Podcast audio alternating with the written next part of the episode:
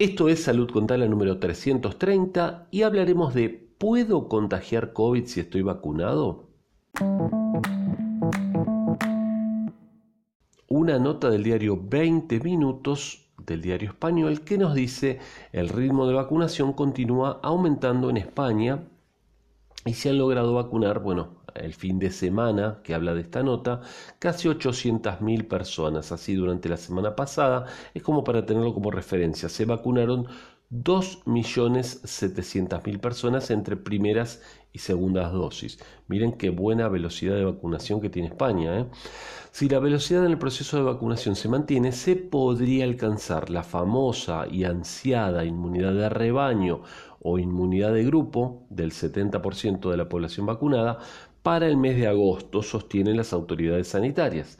Según los últimos datos, más de 6 millones de personas en España tienen ya la vacunación completa, mientras que casi 14 millones cuentan con una dosis. Ahora, la protección que ofrecen no significa que impida el contagio. ¿Se puede hacer vida normal después de estar vacunado? ¿Existen riesgos de contagio? Bueno, es fundamental que todas las personas, tanto vacunadas como no vacunadas, continúen con las medidas.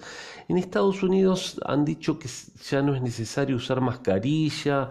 La verdad me parece una medida un poco adelantada. Estados Unidos es, un, es una tragedia mundial lo que pasó. Son el el ejemplo de lo que no hay que hacer, son el ejemplo de una nación rica que hizo todo mal. ¿eh? Así que entonces esta cuestión de, que ahora no usen mascarillas, no sé hasta qué punto se debe tomar con, con tanta eh, seguridad. ¿sí? Bueno, pero bien, eh, es fundamental que las personas vacunadas como no vacunadas, dicen acá desde España, mantengan las medidas lavado regular de manos, distancia física eh, y limitar los encuentros sociales, eh, preferir em, reuniones al aire libre.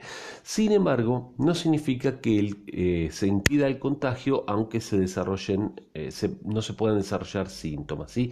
Debemos recordar, y esto lo hablamos ya en Salud con Tala, que las vacunas pueden generar dos tipos de inmunidad, la efectiva y la esterilizante.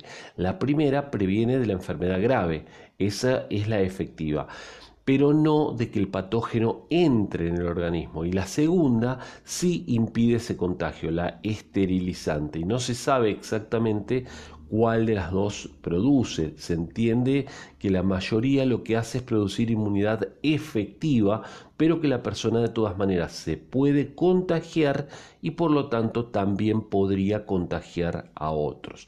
Lo que no le va a pasar es la eh, variante grave de la enfermedad, que es la que puede ser mortal. ¿sí? Los asintomáticos pueden transmitir el del virus y sí, eso es lo que se está viendo, todavía no se sabe exactamente. Se sabe sí que disminuye de forma drástica la probabilidad de contagios, pero no se puede decir que la probabilidad de contagio sea cero. Por lo tanto, hay que seguir cuidándose con distancia, barbijo, lavado de manos, ¿sí? aunque se ve que no es la vía principal de transmisión, y bueno, y a, y a vacunarnos todos.